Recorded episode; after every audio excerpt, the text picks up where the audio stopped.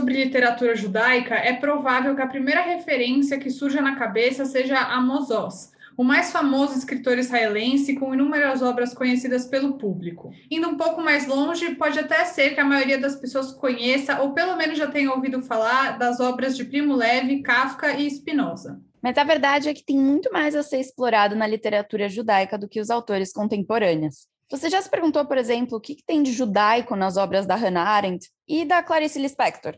Esse é nosso tema de hoje do Eu Com Isso, o podcast do Instituto Brasil Israel. Eu sou Ana Clara Buchmann, também conhecida como Malca, ativista comunitária de longa data. E eu sou Anita Efraim, jornalista e fanática por futebol, e a nossa convidada hoje é a Juliana de Albuquerque. Ela é escritora, colunista da Folha de São Paulo, doutorando em filosofia e literatura alemã pela University College Cork e mestre em filosofia pela Universidade de Tel Aviv.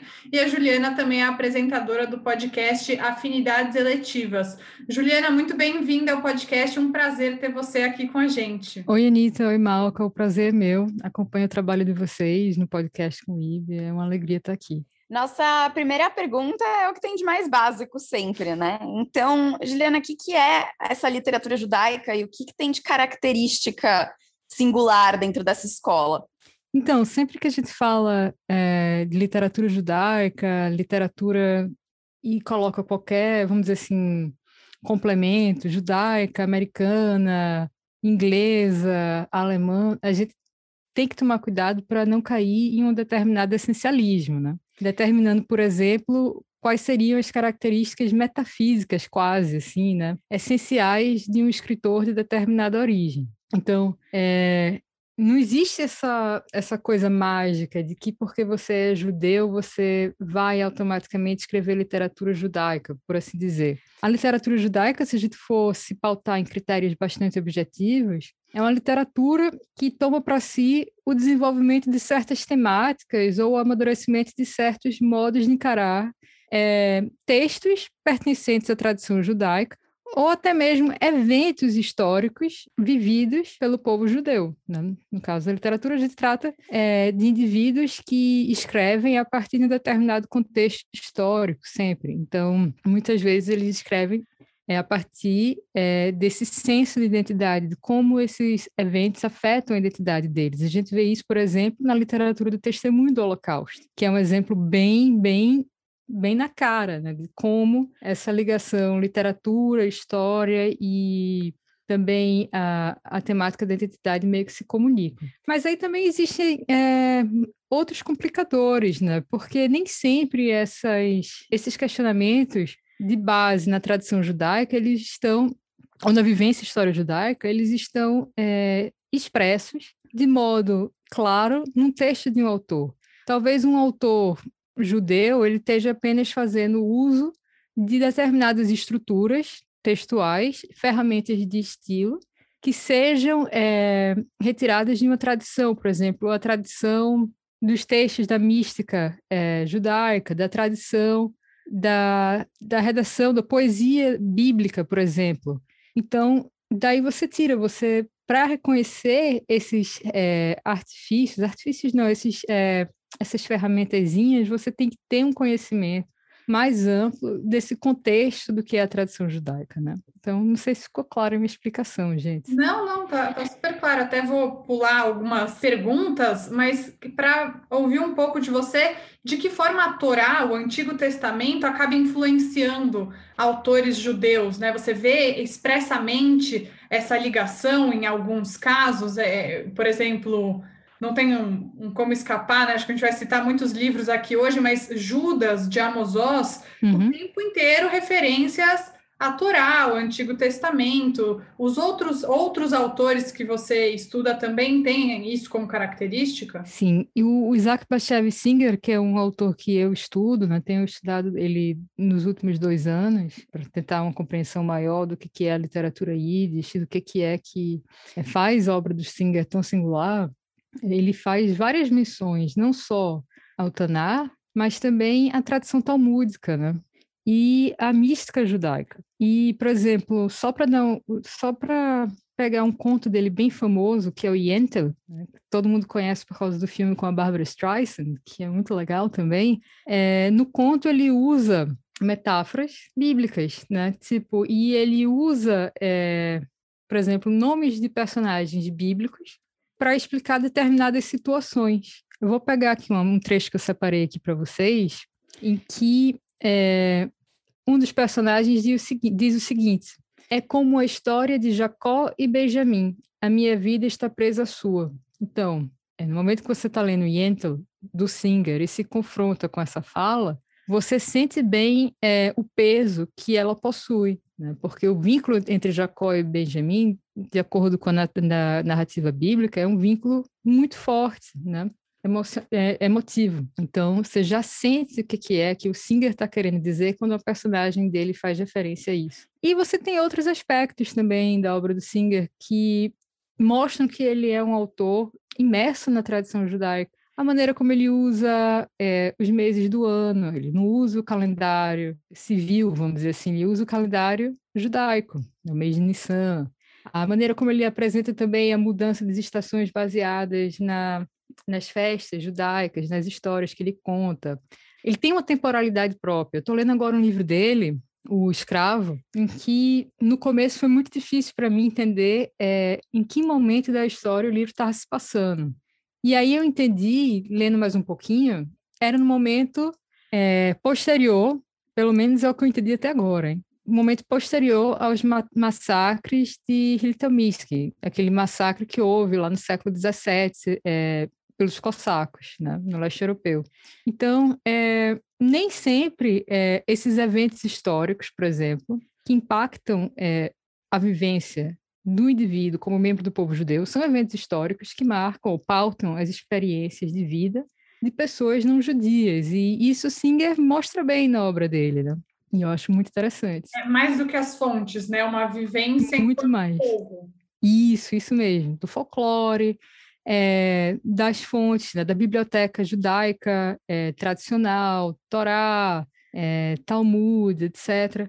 Mas também da, da, da do folclore, né, porque é tão importante, né, da, da lida do cotidiano, né?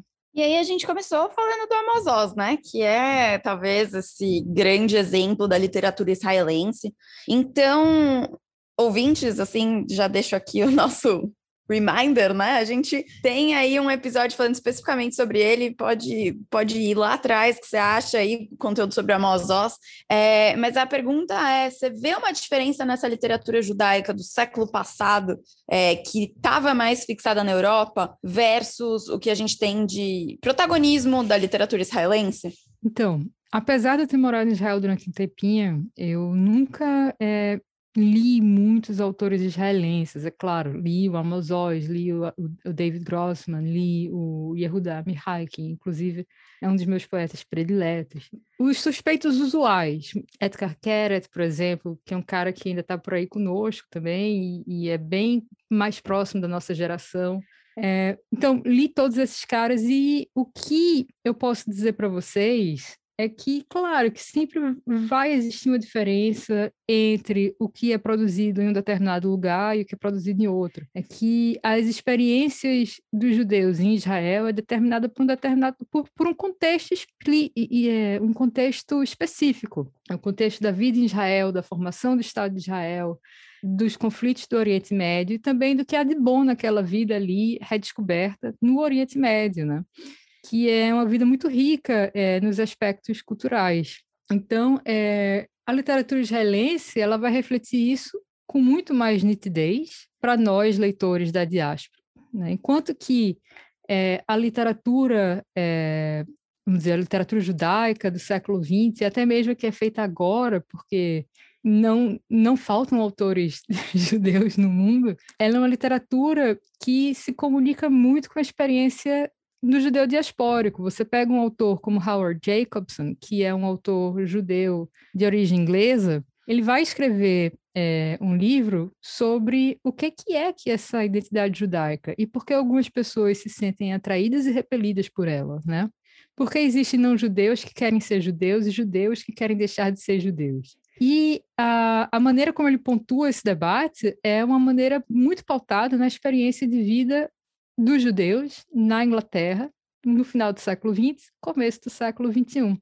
Então é isso, assim, são essas diferenças. E claro, é, tem também a questão do escritor israelense que ele está escrevendo em hebraico, que é uma coisa fascinante, e que isso é, é outra característica própria é, do escritor israelense que deve ser levado em conta. Né? O hebraico é uma língua ressurrecta, ou, ou que foi ressuscitada, né?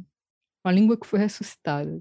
E, Ju, uma outra questão, ainda indo para é, ainda nesse tema de que existem vários tipos de judeu, né, que o judeu não é uma figura única, tem os judeus sefaradi e os, os judeus ashkenazi. Acho que os mais conhecidos, autores mais conhecidos, talvez sejam os ashkenazimos, que são da Europa. Tem nomes mais conhecidos ligados aos judeus sefaradi, que são marcantes na literatura judaica? É, quem são eles e, e essas características são diferentes dessa mesma maneira também é, pela porque por exemplo os judeus sefaradi eles não têm essa marca da perseguição do Holocausto né? Isso é uma coisa mais ligada aos judeus acho que nazim que estavam na Europa é, mas eles têm a história deles de exclusão ali do norte da África então vai nessa mesma linha nessa a diferença está no contexto vivido por eles? Fiz várias perguntas né? Desculpa é, eu, eu adorei essa pergunta que vocês fizeram, que você levantou, Anitta, porque é uma pergunta que é muito complexa. E eu, assim, a gente está acostumado a falar dessas diferenças culturais entre Sefaradim e Ashkenazim no contexto, vamos dizer assim, doméstico. É, quem vai casar com quem, ou quem vai para a sinagoga de quem, o que a gente vai comer no, no Seder de Pesach, por exemplo. E o que eu acho legal na literatura é que existe uma espécie de promiscuidade geral. Você é quem você, não quem você é, precisa ser por conta de uma tradição que você herdou, mas você é aquilo que você escolheu ser a partir das referências intelectuais que guiam o seu processo criativo. Então, daí você já tem um complicador enorme, né? É, que como é que a gente pode se dizer hoje, no século XXI, enquanto escritor judeu, puramente um escritor de origem sefardi ou de origem ashkenaz, né? Eu acho que até dentro de casa isso já está ficando bem difícil na vivência doméstica nossa, né? Mas, é, então, primeiro tem esse complicador da questão dessa, da literatura ser um ambiente totalmente diplomático, onde a gente pode é, integrar é, referências de contextos culturais alheios ao contexto onde a gente nasceu ou foi criado. Segundo, tem também a, a questão que quando a gente fala nessas diferenças entre Ashkenazim e Sefaradim, a gente pensa os Ashkenazim como judeus europeus, né? E isso é, causa uma outra questão problemática, porque a gente liga o conceito de Europa ao conceito da Europa Central e do Norte da Europa, meio que excluindo toda a tradição mediterrânea porque, tipo, o Mediterrâneo não é só o que está para além da Europa, no norte da África, no Oriente Médio. Ele também possui ali na bacia do Mediterrâneo países europeus. Grécia, Itália, e, e, você pode colocar até Espanha e Portugal nesse, nesse, nesse bolo, né? embora sejam países voltados ao Atlântico. Tem um, um escritor chamado Danilo Kiss, que até estava descobrindo essa semana através de uma amiga minha que é escritora e é judia e trata de temas judaicos na obra dela, Thais Lankman, que ele meio que usa uma expressão que eu acho muito feliz quando ele vai se referir à literatura yiddish é, e aos judeus poloneses, que é a Polônia mediterrânea. Ó que bonito, né? Por que, que eu acho isso bonito? Porque ele leva em conta, ao falar nisso, que, independente de onde você esteja, do ponto de referência que você tenha, geográfico, quanto judeu, é, as nossas fontes principais, né, a Biblioteca Judaica Clássica, a Torá, o Talmud, elas têm é, a sua origem nesse ponto mediterrâneo, né?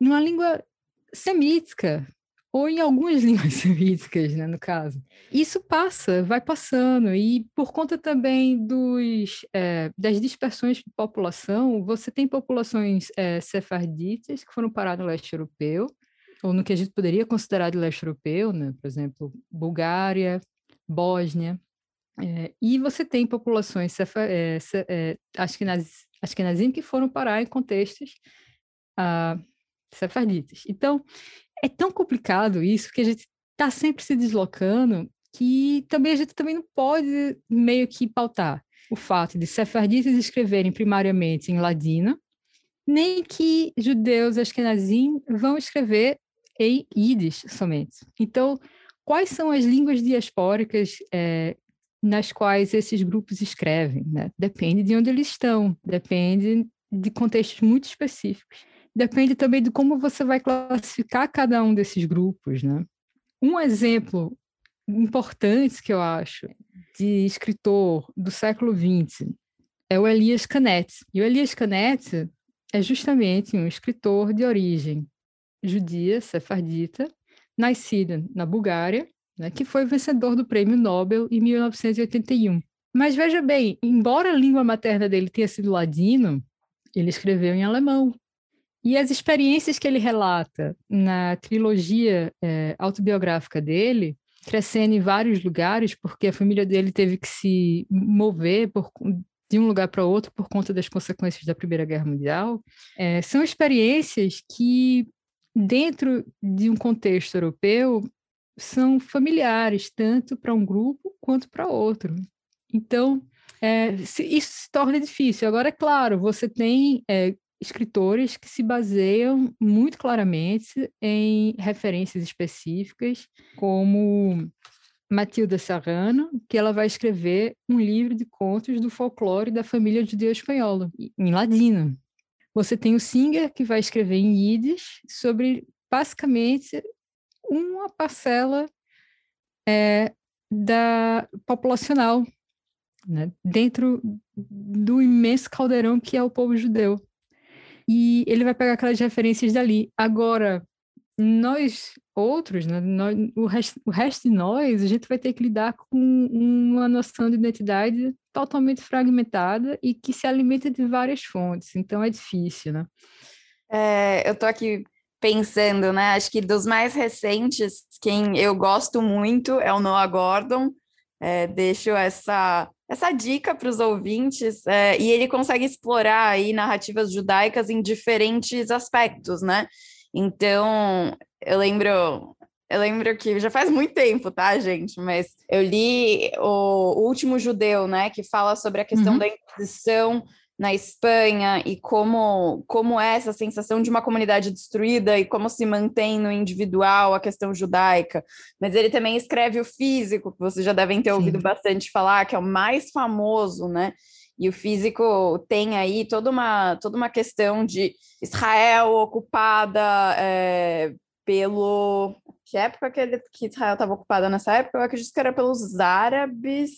É, então, tem aí to todas umas jornadas que ele consegue escrever muito bem. Óbvio que são dramas é, e romances, mas eu realmente acho que encaixa muito bem nessa, nessas colocações que você está trazendo. E, e aí a pergunta é assim: as, as pessoas que estão fora da comunidade, Juliana, é, elas conseguem ser tocadas por esse gênero ou você acha que é algo muito nichado? É, que momentos que essas barreiras vão sendo transcendidas? Ó, oh, eu vou só para a gente terminar, amarrar um pouco aquela última questão, e que você trouxe também, falando do Gorn, do físico, e é, tem, tem uma coisa que eu acho interessante, a gente já falou do Oz aqui, que no Judeus e as Palavras, ele vira e mexe, ele muito sutilmente, ele está sempre ligando a tradição literária sefardi à tradição poética, principalmente da época de ouro judaica, na Espanha. E aí, claro, vira e mexe, ele vai falar de Yehuda Halevi. Isso por que é problemático? Pelo motivo que eu já falei, né? Porque você meio que está cristalizando uma experiência literária é, e com identidade. E aí você pega aquele escritor que vem de determinada tradição e você meio que meio que coloca ele dentro de uma caixinha. E eu acho que isso é complicado, né? Literatura, criatividade, a gente tem que explorar tudo, sempre. Mas como é que as pessoas fora de uma comunidade judaica conseguem perceber essas sutilezas é, de diferenciações de vivências culturais dentro do judaísmo? Depende do leitor, né? Tem gente que eu conheço, assim, que é muito curioso sobre o universo judaico, assim, do nada. Acha uma cultura fascinante e tenta aprender sobre essa cultura e acaba sabendo muito mais do que a gente em determinados aspectos. E tem gente também que não curte ou não consegue se identificar. Eu me lembro de ter visto o um comentário de uma internauta uma vez no Instagram dizendo que leu a coletânea de contos Breve Sexta-feira, do Isaac Bashevis Singer, e achou que ia gostar, mas não gostou por causa dos elementos religiosos. Mas são justamente esses elementos sobre a religião judaica, sobre a tradição judaica e a vivência dessa tradição que fazem do Singer um autor é, quase que, poxa, canônico. Aliás, quase que não, canônico mesmo, no sentido de como ele utiliza isso e moderniza é, essas referências tradicionais, né? Então isso me surpreendeu quando ela fez esse comentário. achei que ia gostar do Breve Sexta-feira, mas não gostei por conta dessas referências religiosas. Já outros leitores com os quais eu tenho contato, eles gostam é, de autores como Singer, o Philip Roth, o Saul Bellow, é, o Kafka mesmo tenta é, vasculhar esse universo judaico, não pelo que é particularmente judaico, mas no, no que o elemento da cultura judaica comunica uma experiência universal. E nisso, quem fala uma coisa muito bonita é o Adam Kirsch, que é um ensaísta que eu gosto muito, e ele escreveu um livro chamado Quem Quer Ser um Escritor Judeu. Está traduzido para o português, inclusive.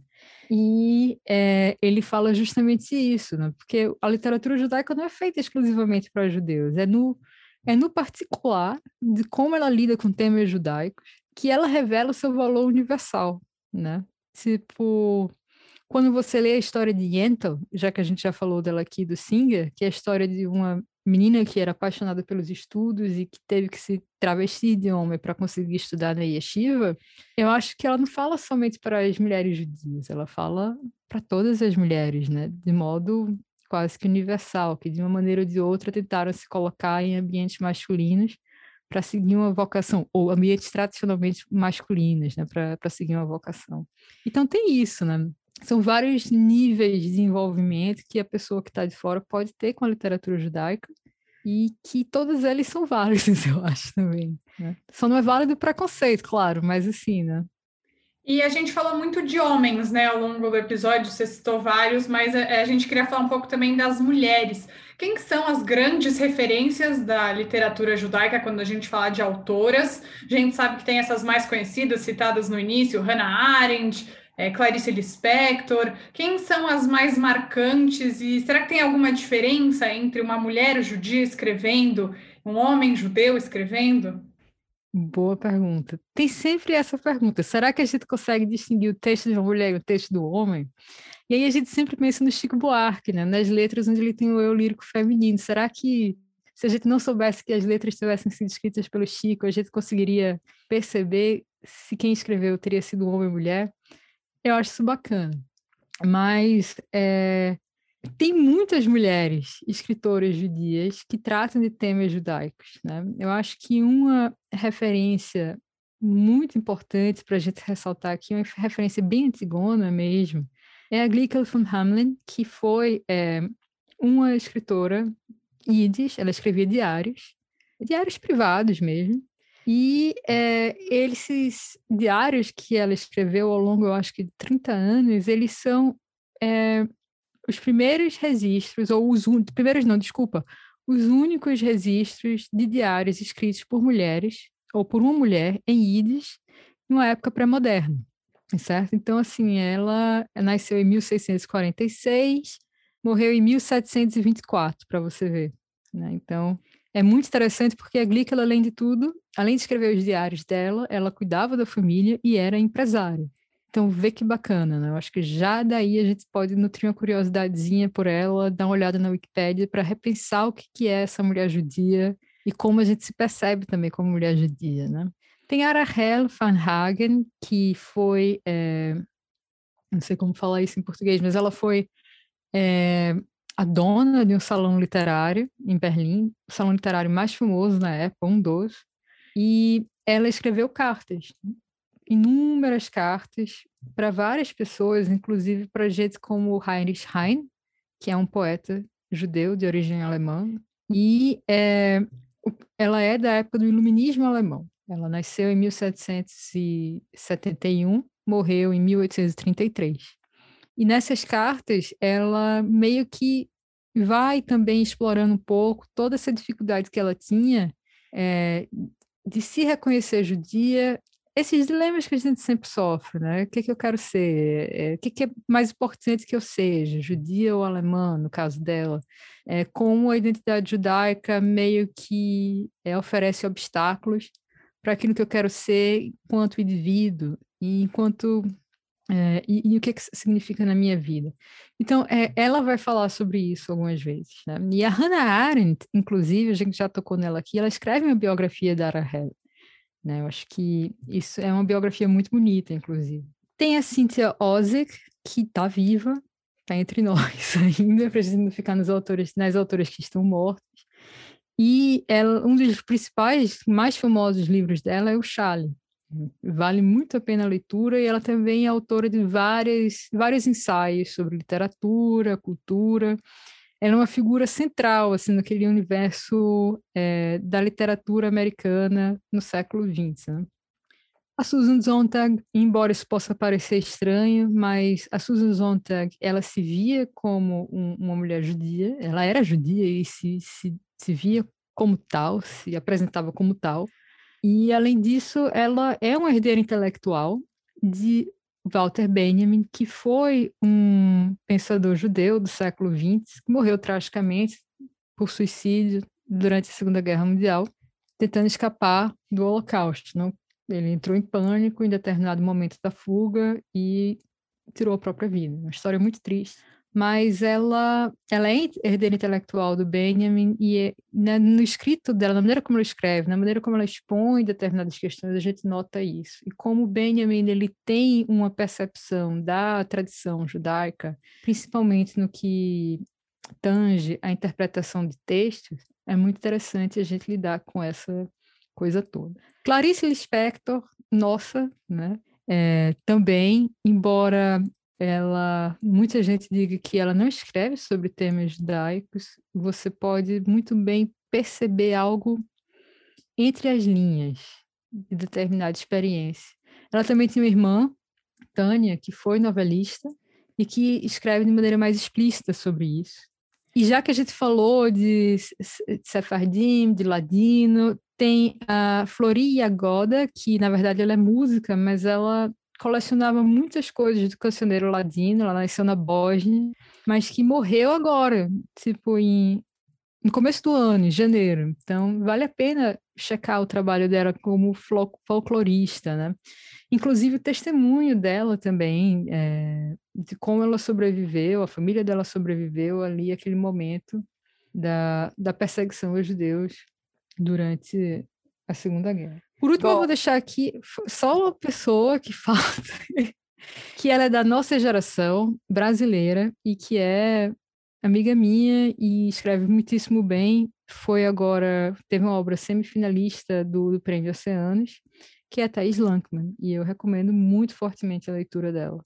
Bom, aos nossos ouvintes, a gente aqui deixou um monte de dica hoje então tá faltando aí uma, uma listinha de próximos livros para ler.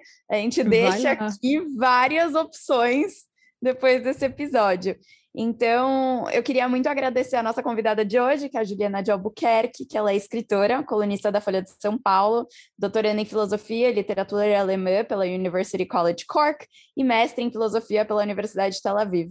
E para quem quiser conhecer, a Juliana também tem um podcast, que é o Afinidades Eletivas, então, Juliana, assim, muito obrigada de novo é, por vir aqui passar esse tempinho com a gente. Espero que você volte mais vezes. Ah, valeu, Malca, valeu, Anitta, pelo convite. E só fazendo um pequeno jabá, no Afinidades Eletivas a gente tem uma parceria com a União do Judaísmo Reformista e o Clube do Livro Sefriá. Então, vira e mexe, sempre rola lá um episódio sobre literatura judaica, autores judeus. Então, é isso. Muito obrigada, gente. E também fazendo o jabá do próprio IB, o IB tem uma parceria com a 451, que é uma revista, acho que a mais conhecida revista de literatura do Brasil, então nunca falta assunto sobre literatura judaica para quem está afim de ouvir. Agradecer a Juliana e lembrar você que o Eu Com Isso está em diversas plataformas de áudio, como Spotify, Orelo, Apple Podcast, Google Podcasts e também no canal do YouTube do Instituto Brasil Israel. Não esquece de se seguir o IB nas redes sociais e a gente se encontra na quarta-feira que vem. Já aproveito para deixar aqui para todo mundo um Gmar Hatmatová. Olá, aqui é a Amanda com algumas das notícias que mais impactaram o mundo judaico nos últimos dias. Vamos lá? Não dá para não começar falando dos atos bolsonaristas que aconteceram ontem, no dia da independência do Brasil e o segundo dia de Rosh Hashanah, o Ano Novo Judaico. Dentre as inúmeras manifestações antidemocráticas, chamou a atenção também imagens da TV Globo que mostraram o homem posicionando o braço em saudação nazista em Curitiba.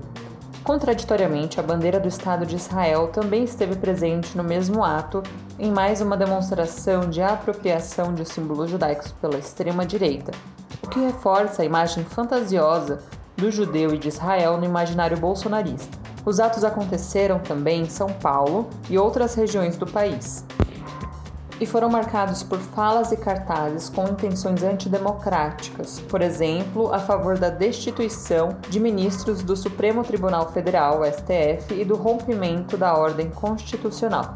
Bom, quem nos acompanha sabe que não é de hoje que a estética nazista faz parte do governo Bolsonaro e que a própria base apoiadora desse governo é apoiada por grupos neonazistas. E se você não sabe do que eu estou falando, volte algumas casas e escute o episódio que gravamos com a antropóloga Adriana Dias. E nesse segundo momento do nosso bloco de notícias, é importante falar também da relação entre as celebrações judaicas, que encontram mais uma vez esse ano as barreiras impostas pela pandemia, que ainda não acabou. No início dessa semana, como eu já mencionei, judeus e judias do mundo todo celebraram, na medida do possível, o Rosh Hashanah, dando início ao ano de 5782 no calendário judaico. Em Israel, como no ano passado, a celebração acontece à sombra de mais uma onda de coronavírus, considerada a quarta desde março de 2020. Uma pesquisa recente do Instituto de Democracia de Israel apontou que 50% dos judeus israelenses teriam afirmado que desistiriam do tradicional jantar em família caso soubessem que um dos parentes presentes não se vacinou. Esse número deve valer também para as próximas comemorações, lembrando que ainda temos algumas das datas mais importantes se aproximando, como Yom Kippur, que é considerado o dia mais sagrado na religião judaica. Há uma semana, o número de infectados pelo vírus por dia gira em torno dos 10 mil, com uma média semanal de 25 mortos por dia, número considerado alto para um país de apenas 9,3 milhões de habitantes. Entre os entrevistados que disseram não se importarem em ir a festas com não vacinados, a maioria é formada por jovens com menos de 44 anos que se preocupam menos com a pandemia. Isso se reflete também no percentual dos israelenses que acreditam que o governo do país deveria impor mais restrições para conter as infecções. 49% das pessoas que participaram da pesquisa disseram acreditar que as restrições às pessoas não vacinadas não são suficientemente severas. E entre os maiores de 55 anos, esse percentual é ainda maior, de 61%. Atualmente, os israelenses devem usar máscaras em locais fechados e seguir o chamado passe verde, uma espécie de passaporte para poder entrar em lugares como restaurantes, cafés, hotéis, piscinas públicas e outros lugares. Todos os israelenses também precisam fazer quarentena ao desembarcar no aeroporto, sendo que cidadãos de alguns países, incluindo o Brasil, nem podem visitar o país atualmente. E por aí, ouvinte, como você tem passado esse período de festas? Não só as festas judaicas, mas também as festas que se aproximam com o fim do ano regular. Conta pra gente pelas redes sociais do IPO. Bom, por hoje é isso e até semana que vem.